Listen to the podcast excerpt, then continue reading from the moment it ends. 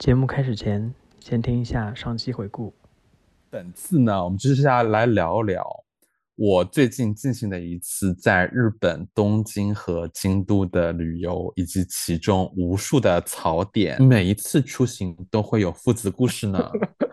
当你爸这辈子都是握紧了各种控制权的时候，一旦到了出国旅行，他就没有了这个能力了吗？就不会讲英文，他也不会讲别的，然后别的。就对人生的控制就已经在变少了。自从我意识到日本的米其林餐厅应该是全世界最便宜的 iPhone 里面那个笔记，就是你要花一两分钟才能花到底，而且不是直接复制链接，我是一家一家确认国家特长是什么，加电话号码、地址，地址是英文、日文都有，做什么的，而且我各种 emoji 的表情图案都打好了，就方便我到时候分。就包括说我们说我们要去伊势丹购物，但他记住了伊势丹。我就必须要去伊势丹，就早上起来，嗯，你们什么时候去伊势丹购物？但我们现在来点开心的吧，我们在聊日本来吃东西啊。我觉得大家刚刚听我我安排那么多餐厅，首先呢，很多三星店是肯定订不到的。第二天呢，我们就因为我们住新宿那边，中午的时候是 又要跑到六本木，因为我中午订的第二家又是一家日系法餐，就他们特产的那个当季的一个那种很甜的那种小柚子，然后他拿这个和那种姜做的啫喱和冰沙，就有。用姜做的啫喱，然后还有一些冰沙拌的一一碗刨冰。如果我不要脸的话，我想吃。它那个蓝每一格都超级美，然后我一看价格啊，换算了一下，就乖乖的离开了。然后这个时候呢，就是就要接近第一场小争吵了。哦，就是我爸已经没有力气了，但是我我脚都磨破了，然后他都不愿意停。然后，然后我我想要买个那个创可贴，他在那边催，我就说我脚上的血都把我鞋子蹭脏。然后一开始那个卡又不会刷。我爸上车就没有刷，他到了站，他就要根据那个可能就要算，就可能要怎么给现金什么的。然后当时我就直接，当时我已经气到，我已经不想管他，我就直接下去。而且找到了那边吗？我们就说，那我们就去找他们负责就是管理这些房子的人，他就不管他，他就去敲别人的门。嗯，入住的时候也是，就是在任何地方办入住，肯定是我来沟通，他都会催着我问你，赶快问一下什么什么这边的什么交通，赶快问一下这边那个 WiFi，问一下早餐。怪他一直拿皱纹在那边。早餐，你问一下早餐，你早餐，我真有我也没办法说，我会问的。如果你要问，你自己跟他沟通好吗？听你说 no 二点四，还有下大雨，天呐！而且第二天早上醒过来，河口湖很美。然后我跟我妈，我们两个人就是我妆都没化，我们就穿好衣服，赶快下去疯狂拍照。凌晨四点多，我们就拍了两个小时的照，各种转了转。很漂亮，虽然说富士山的山间那两天、那几天应该都是完全被阴云彻底的盖住的，而那个云没有在动。对，而且我爸妈还在说说，哎呀，我们再等的时候那云就移开了。后来意识到这个云它是一个环状的云，你看着它是一个扁的，其实这个云它怎么动它都不会离开那个山间。就是你要是不是硬说的话，可能大家猜不出来那是富士山。整体来说，景色这次更震撼，因为他们这次周围全都栽了各种各样的花草。大家如果到听到这个时候还能去的话，就这几年还是在盛产盛产白桃和绿葡萄嘛，它就有很多白桃和绿葡萄。节目播出的时候已经过了季了，绝对的是吗？那我就想说，但是白桃味的会有，但是青葡萄味的东西好像真的只有河口湖那边有的卖，啊，就很好吃。然后买了那种像是那种糯米透明的水晶团子。然后里面夹了青葡萄的心，就超甜超好吃。我觉得节目后半程你做到所有食物都我都让你快进。好，好，好，快点！下面我感觉我讲了太多废话了，所以说我们赶快快进到我们到京都吧。这毕竟之前铺垫了那么多做京都的笔记，我们还在讲东京。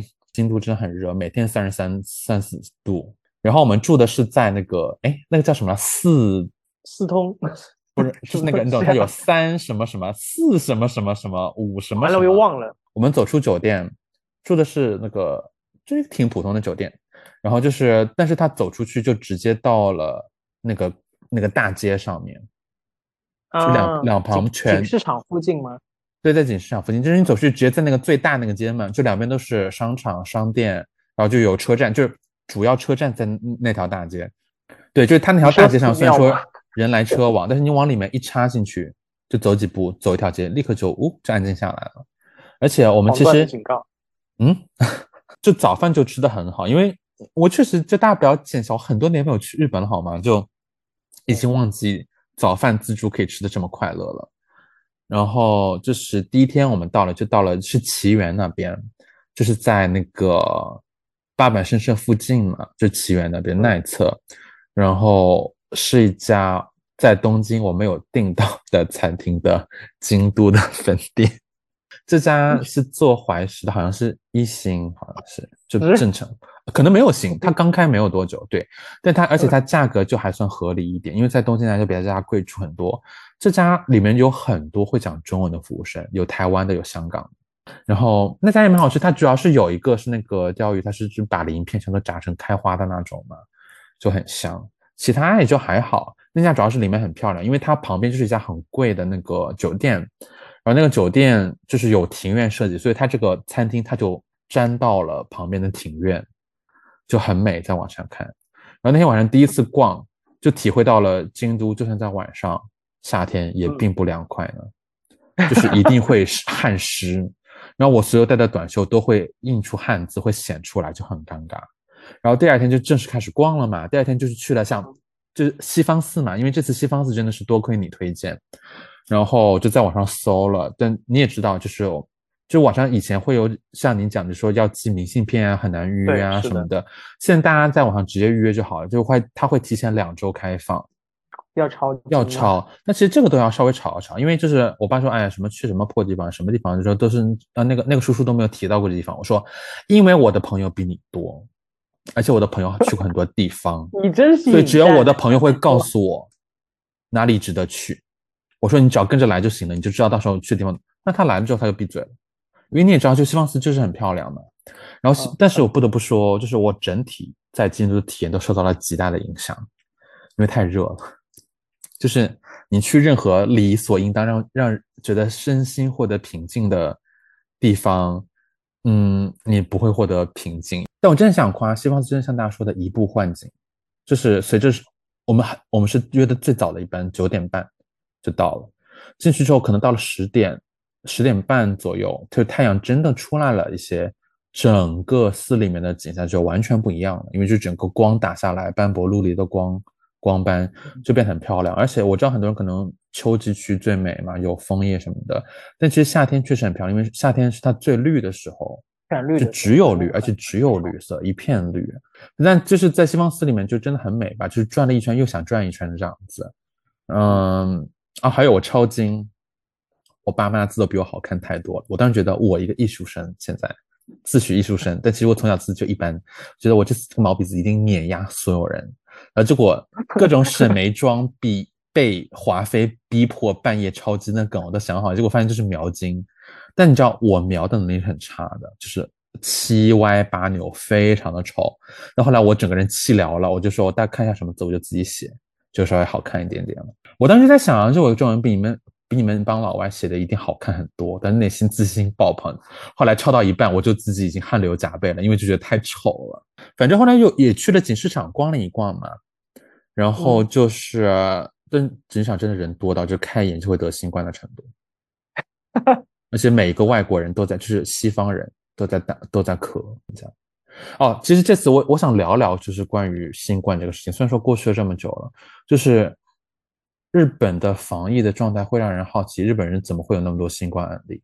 就到处都有酒精，因为我是一个吸收酒精不离身的人，就我会有个那种。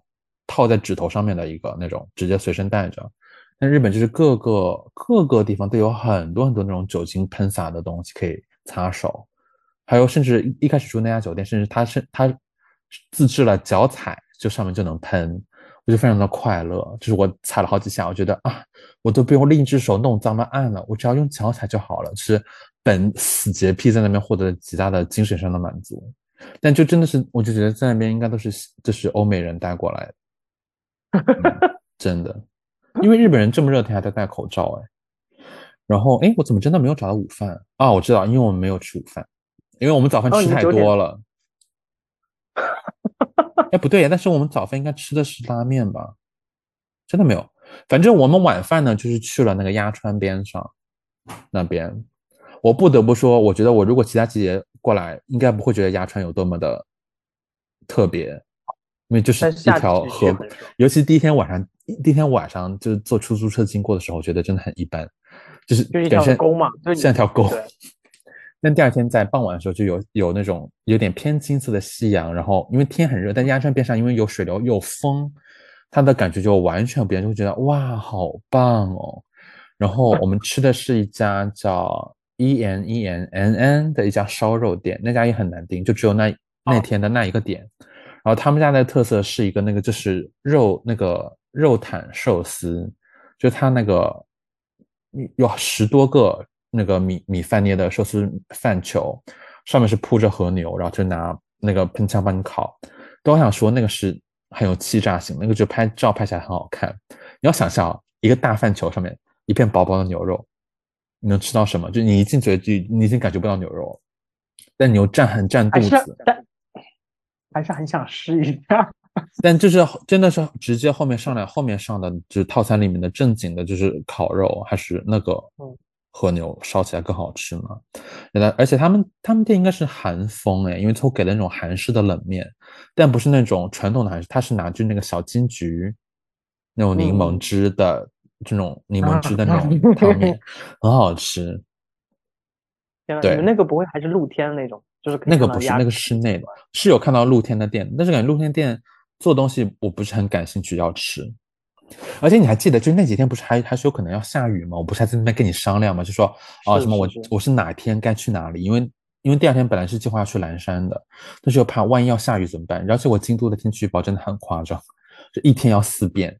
一一开始就说哦完全晴天，后来说诶百分之七十概率下雨，后来变百分之四十概率下雨，然后第第二天醒过来又是晴天了。本来想坐南山小火车嘛，也没有订到，因为真的太临时了。你说提前一晚上就订不到好的座位，然后后来我我也跟你聊嘛，包括也在网上搜，因为其实确实说夏天没有什么意义，因为这是一片绿的，就没有什么可看的，所以就我们就挺轻松的嘛。对，其实蓝山我们是在呃叫车去的，就到的很早嘛，就是你也懂，大家都知道猜到竹林人会很多，所以说想要早去拍点好的照片，顺便感受一下。但是其实那个竹林没有很震撼，因为就我觉得去过南山、珠海的人都不会被蓝山的竹林有特别震撼到。但是它高的地方比较漂亮吧，但是人还是蛮多的，主要是欧美游客真的很爱一大早穿着他们丑陋的背心短裤和他们背他们丑陋的背包来爬山，他们非常爱爬山嘛，因为他们就很爱 hiking，就尤其尤其点名白人，真是非常爱 hiking。真的很讨厌。然后呢，那天刚刚好碰到了放假的小朋友，小学生、初中生会需要下游，这是让我非常 困惑的一件事情。就也没有拍出几张好的吧，还是拍了几张好的。是拍照要靠脸皮厚，就想要拍出没有人的，就这么硬站着，就靠着大家的薄脸皮不敢上前。就是我那天 发了一条 Instagram 写“蓝山无蓝”，为什么要叫蓝山？一点风都没有，就很真的很热，就整个人热到后背湿透，就立刻就湿透了。而且我穿的白衣服都能看出来，我湿透了后背。那个就我说我提到那个女生嘛，就她有去那个长吉光院，包括后来在小红书上也有看到，你说可以去长吉光院看一看。然后经过了一片荷花池，然后莲叶一片，真的一大片，真的很美。然后那时候天是刚刚好蓝的，就湛蓝的天配上那个翠绿的那个荷叶，就很漂亮。然后后来我们就走走到了那个长吉光院，我说那哎好像还是要五百烟，我记得应该是那那肯定还是要进去看看的，因为。竹林人那么多，又不想立刻去天龙寺，因为天龙寺感觉就太游客了，就想不想立刻去，然后就在就进去长期光院了，然后人非常非常少，我总共见过的活人不超过十个人，关系里面也不小，而且它有很多那种很高的台阶，两边都是树，而且它里面的树栽的很漂亮，连夏天都有一点点带黄红色的枫叶在那边，就有一点点，因为它秋天的枫叶还蛮出名。你正在收听的是 Notes 第二点四季，听你说。本节目可以在网易云、苹果播客、荔枝 FM、小宇宙、Spotify 订阅收听。整个院寺院的构图，我会觉得非常深思熟虑过，感觉就是为了美而栽的树。而且它门口也有一些看荷花的地方，就在那里面逛呢，就逛到了，爬到了顶上面，还能俯瞰一下京都。而且它那边有有一些树，刚好形成了一个很好的画框，一个 frame。就把那个京都的远景给框在里面了，很漂亮，而且顶上有些风，就凉快了一小会儿。然后呢，到了天龙寺那边，就是虽然说我们那个季节游客真的不多了，但对于我来说，我还是嫌多。而且那边要脱鞋嘛，进去，那时候我已经很热了哦。去天龙寺之前，先去了那家老干那家店，你你有推荐吗？老松哦，说错了，老松。然后就另一个女生有推荐，但她推荐是她那个下甘汤，你推荐是那个啊蕨饼嘛？绝饼我们也点了，虾干糖点也点了，还点了一个柚子的冰沙因为他们。有时候会有限限定，对，就是拉捞出来是热的，但是你蘸完那个黑糖，再蘸那个黄豆粉，它就它温度会没有那么高了，但是还是有温热感，对，挺好吃的。因为同时我们因为那个下干糖其实就是那个果冻嘛，就是那种橙子对对对对，关键是它很漂亮，因为它是透明的，而且它那个那个店里面又很漂亮。店里我觉得这就是一个巧思，店本来就那么大，但他们嗯刻意缩小了店内的位置，留了一小块做一个很窄的一个小小置景。韩国人很多，我们旁边有一桌大概十个韩国人在疯狂吃冰沙，吃都是抹茶刨冰。我说拜托，他们家著名的你们都没有点吗？就韩国人品味真的很差哎。不要拉战狼时刻，就是说你的时刻不要拉踩。但就是就拿着那个下甘糖对着那个那个那个小景小庭园景观对着阳光拍，真的很漂亮。后来就天龙寺嘛，就人就有点多，是因为要脱鞋，就是我不得不说弥漫着脚味。然后就是里面就是嗯，我觉得景观还是挺漂亮的，但是就是那个那个时候天的阴云又出现了，但它又很晒，你懂吗？那天是灰灰的，你就会觉得这个地方没有什么好看的，嗯，就是收工了，因为就也太热了，就觉得哎，好像真的可以去坐个车去金阁寺。然后后来我们嗯还是叫了车，后来我们在哦，还有那个渡月桥，渡月桥那边是蓝山，我觉得我平时去应该也是说像亚川一样不会那么 appreciate，但是那天真的很热，渡月桥那边是有风的，立刻让人又心灵得到了就是涤荡这样子。金阁寺那天，然后我爸开始逼逼，就说：“哎呀，你这个天都是阴的，金阁寺不就不就应该要看那个有光，然后反射？”我就说：“阴的它也是金的，你能看得出来的。”然后在外面还买了金箔冰淇淋吃，因为真的太热，就给了就我们我们都给了自己借口，就大吃甜品。然后进去之后，他们还在喷那个降温水雾，但因为它喷的很夸张，就两边夹道好几个在狂喷，就是喷的那个水雾密集的时候，宛宛如就是入了仙境一般，真的就看到一个外国小女孩在那边就来回跑，然后就绕了一圈呢，然后就绕完了。应该买了一个玉手的样子。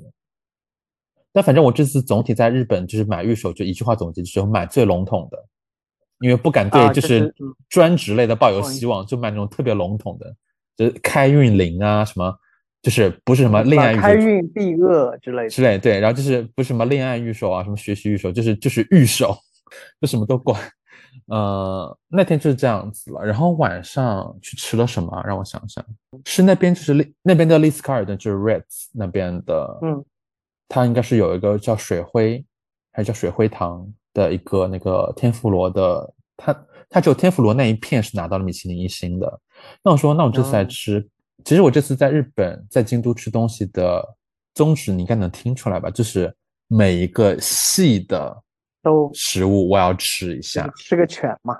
然后呢，那家刚好，但我觉得那家有点小贵耶，就我觉得两万多烟就是吃天妇罗，我内心都过不去。然后呢，刚好发现那家师傅自己出来开了一家店，又在鸭川那边，但在里面一点，就是应该是嗯九百九百整。然后我就觉得那还行，而且是挺有名的师傅去吃了，真的是挺好吃的。不得不说，就是说吃完了好天妇罗就没有办法吃不好天妇罗了，而且就包括我想吃一下好的天妇罗。它 整个它整个是京京都牛，然后拿紫苏叶捆绑包住，然后再做天妇罗，就很香，而且紫苏叶的香气啊，什么包括虾呀，炸虾头，虾头炸的非常香，很鲜，好饿呀！而且就是，但是他们的甜品我不爱，因为他听明他说的是紫苏饮料，但他日本这边如果讲饮料，好像讲紫苏一定会带梅子，我是不吃梅子的。他有道很好吃的饭，就是他就最后他要给你懂吗？他怕你吃饱就要给你剩个饭吗？然后我要的是天妇罗蛋黄，就是打呀打开来的这个天妇罗还在溏心的流心的，嗯但是嗯就就还好，它上面再放了鱼子，但就味道就还好嘛。但是因为我爸妈要的就是那个就正子的虾和蔬菜的天妇罗，就是那种碎的小虾，那个就就一整块天妇罗饼，然后配着饭吃，真的很香。而且我爸要的是茶泡饭版，就吃两口，然后再泡泡茶泡饭，哦，那个真的是闻起来就很香。啊够了，跳过这趴。后面那一天就是去那个，对，当时我不是跟你讲吗？说是清水寺要排那个整天呢，还是什么？最后决定还是把福建道河排了完整的那一天，因为我们后面就要去从京都，有一天要从京都离开去大阪嘛，因为从大阪飞回国，嗯然后后来就先去了福建道和大社，不得不说那里真的很棒。然后在那边就大家这次就没有吵架了呀，然后就在那边啪啪啪啪啪，对吧？然后就逛一嗯逛这个样子。诶，重头戏不是清水寺吗？对，清水寺是最后一天去的，应该是。呃，中午要先去坐车，要去。本来说想先回下酒店歇一下，因为福建道河没有逛那么久，然后再去吃一个拉面，吃那个猪一拉面。然后我们就那天就坐那个地铁了嘛。然后在进进地铁站的时候，我爸看到了那边有卖新干线的，他说：“那我们就先把那个后面去大阪的新干线的票买好。”我说：“我在这边搜，就感觉班次非常多，我们不一定要这么提前这么久买好，因为我们到时候时间更灵活机动。”他不应嗯，他就一定要买好。然后我们已经进了地铁站的部分了，你就不能再出去买那个那个新干线的票了。但在这时候他就哦破防了，就生气了，就在那边发大火，他在那边生气，就怒吼，也不也没有到怒吼的程度，就在跟我发火。他就觉得我不愿意去，他就说你凭什么不去？你干嘛不要去？就让我后面就是就是要坐这个车，你干嘛不要去买？就是就跟我较劲，就把我逼到真的要疯掉。说你现在让我已经刷了卡进站了，你让我再刷出去，然后再去买票嘛？然后说等下马上就要去吃饭了，我我真的很累。他在那边就是就是基本上就是一种我不听我不管，你就必须得买这个票。然后我就怒恶狠狠地瞪了他一眼，我就逃跑了。逃跑，就是我就落跑了，我就跑掉了，就跑走了，然后我就躲起来了。那你妈这不会很尴尬吗？所以他就发微信呢，就劝我，就说你赶快过来吧，就说不要弄了，他就是这个脾气啊什么。但我当时真的是气到，真的就浑身发抖，我我就我就真的逃跑，你懂吗？就是我瞪了他一眼，突然转身就开跑，高速奔跑，消失了，消失在京都站里了，然后就找了一个角落躲起来了。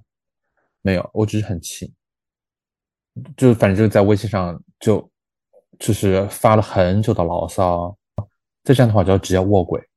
包括我在 Instagram 上也发了特别极端的话，还被可能是某个白人给举报。后来我回去之后，我们就坐地铁，就直接去吃吃拉面的地方。然后他一路上他也不讲话，就乖乖的了。因为我发飙之后，他就会收敛一下。反正但拉面很好吃，但拉面当时就因为这个 delay 这个拖延，导致我们没有在开店之前到。就算在开店只过了五分钟、十分钟到，就是已经要等一将近两个小时了。他在外面就要排了很久，在里面再又排。对，但那家拉面我还蛮爱吃，因为我知道有的人爱吃很浓的，因为他们家是拿那个柴鱼花和那个那种昆布做那种偏海鲜类的汤，但我觉得这样子会清淡一点，而且他们家那个梨子汁真的好好喝，我喝了两杯。晚上去吃了哦，晚上这次是随时找的，就是当时说一家有家价格很很优很实惠的寿司店，但人气也蛮旺的，然后就去那边，真的开店没有在那边写名字，就还真的硬等了二十分钟，然后进去吃就狂吃，就我这次就是吃刺身比较多，我就狂吃，就同一份刺身我点我点两次，而且蛮疯狂的吃。最后一天就是早上去清水寺嘛，就正经的去转了一圈。然后就其实清水寺这边又有一个事情，但是就是就是已经懒得为之而爆发冲突了，就是清水寺，嗯，就逛到后面，不是有个喝那个泉水的地方，什么神圣的泉水，什么一个代表什么学业，什么还有姻缘，是不是？还有什么什么健康还是什么的我？不知道那个地方。然后呢，但我知道肯定会有这种地方在日本。对，它它有它有三个泉水，就是有那种长柄木桶，嗯你用它来接，再倒在手里，在在你的手里喝掉，请大家注意听这一块。然后呢，就我跟我妈都会觉得，就倒在手里有点不太卫生，就不太想去弄了。这个就就拍拍别人吧。然后我爸就去排这个队了。前面那么多个人，就是一个个在喝嘛，因为他就三个，大家每个都要接一下，都要喝一下嘛。这嗯三个三个的上，你看了那么多个人拿长柄的这个桶去接，然后倒在手里再喝，他上去接了，我当时心中还飘飘过了一丝疑虑，他应该不可能对着嘴喝吧？嗯前面的所有人都示范了，他也看着的。结果他拿起那个桶接了水，对着他的嘴就灌了过去。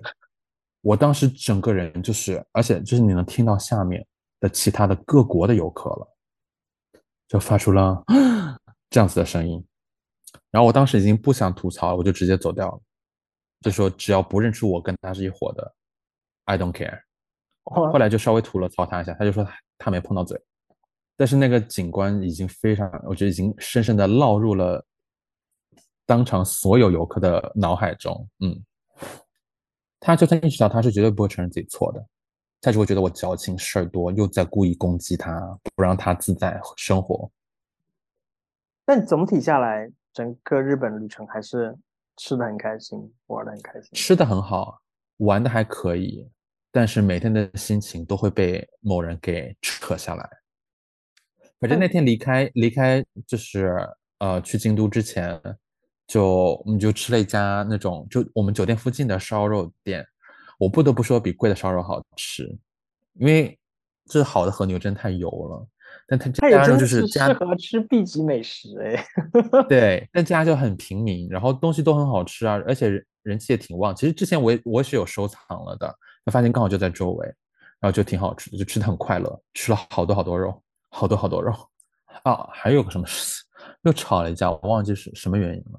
嗯，最后一天肯定会在药妆店买些东西吗？明明是我定的店的时间，他在那边催我，然后我是有数的，就是因为你知道，就是一旦是行程和时间不在他的掌控之内，他就会很焦虑，他会催你，即使你说了你有数，你都安排好了，他都不会相信你的。是因为我从来不被作为一个可以制定行程和领队的人而信任，即使我领的很好，制定的很好，就是每一天我都在反复的证明自己，每天都在被否认和质疑。然后呢，就是我就想去另一家药妆店，然后买想要买我喜欢的一款，就那种就偏凉感一点的口罩，因为它是肉色的，我觉得很漂亮。然后呢，就花的时间久了一点，他就在那边又急眼了。然后，然后晚上就去吃那个烧鸟了，就订了一家店。一个人还有一万多日元呢，很饿，很饿。我也没有吃到寿喜烧啊，那反正就在大阪，就那天晚上吃的还蛮爽的。然后就他又一副没有兴致的状态，反正就是我在吃。那我想我也不吃亏。哎，我其实蛮想采访一下你爸，就是旅行开不开心的？他应该会把你骂到死吧？感谢收听本期节目，这里是 Notes 第二点四季，听你说。本节目可以在网易云、苹果播客、荔枝 FM、小宇宙、Spotify 订阅收听，每周三更新。我们下周见。